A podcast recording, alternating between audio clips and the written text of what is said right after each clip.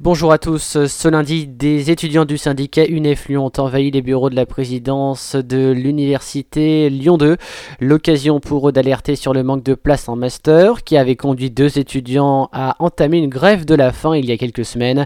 Il serait 16 à avoir été recensés dont l'inscription a été réclamée à la présidente de Lyon 2, Nathalie euh, Domnier.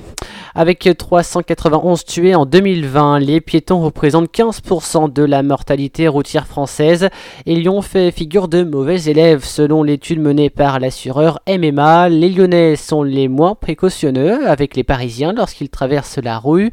Euh, l'observation menée sur deux jours indique que ce sont 4 habitants sur 10 qui ont un comportement à risque dans la rue. L'avenue des Frères Lumière à Lyon va être réaménagée. Le projet est porté et financé par la métropole et la ville. Le début de la concertation est lui prévu en fin euh, février 2022. Euh, selon le maire du 8e arrondissement, Olivier euh, Berzane, les objectifs sont nombreux, réduire et apaiser la circulation automobile, élargir les trottoirs, végétaliser, sécuriser les pistes cyclables et donner plus de place aux piétons. Il vous manque la touche d'écho dans votre intérieur. Une solution plus économique existe, l'Artothèque, équivalent de la bibliothèque pour les œuvres d'art. Et Victor Macquart nous en dit plus. Transformez votre habitat en musée pour 10 euros. C'est la bonne idée du jour grâce aux Artothèques qui permettent à leurs adhérents d'emprunter des œuvres d'art. Comment ça marche? Si vous voulez changer de déco et impressionner vos amis, ne cherchez plus une solution plus qu'économique. Existe l'Artothèque. C'est en effet l'équivalent de la bibliothèque pour les œuvres d'art, Méconnu, ce service est notamment disponible dans les médiathèques de la Pardieu, à Lyon et de Villeurbanne et de Saint-Priest.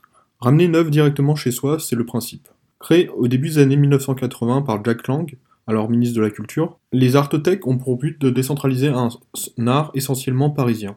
Si les gens ne vont pas dans les musées, alors ils vont pouvoir ramener des œuvres directement chez eux. C'est un peu le principe. 40 ans plus tard, les artothèques existent, toujours bien, que peu connues par le grand public. Et pourtant, les œuvres ne manquent pas. L'Artothèque de Villeurbanne en compte plus de 1750, très diverses, œuvres sur papier, euh, lithographie, sérigraphie, gravure, photographie, vinyle, livres et même sculpture. Il y en a vraiment pour tous les goûts. Celles-ci sont empruntables pour, une durée de 3 mois par tous les adhérents de la médiathèque et dont 10 euros pour les Villeurbanais. Des œuvres de Kess Haring, Christo, Daniel Buren, une très belle collection d'art contemporain avec donc des artistes majeurs. La collection comprend en effet des œuvres de Haring, comme je l'ai dit précédemment, Pierre Soulages et Christo, dont l'œuvre a récemment recouvert l'Arc de Triomphe à Paris d'ailleurs. Daniel Buren, quant à lui, est célèbre pour la place des terreaux à Lyon évidemment. Toutes les œuvres sont originales et représentent les principaux courants artistiques qui se sont développés de 1945 à nos jours. Alors n'attendez plus et allez donc à l'Artothèque. Victor Macquart pour Lyon Info Radio. Dans le cadre de la journée de lutte contre la précarité énergétique qui se déroulera ce mercredi, la ville de Lyon se mobilise pour apporter des solutions. De 14h à 16h, une table ronde est programmée au musée d'art contemporain situé près du parc de la Tête d'Or à la Cité internationale. Le but, rassembler des acteurs menant des actions en matière de précarité énergétique pour tenter de trouver des solutions de prise en charge. La mairie du 2e arrondissement de Lyon a consulté ses habitants sur le projet de téléphérique entre Francheville et Lyon.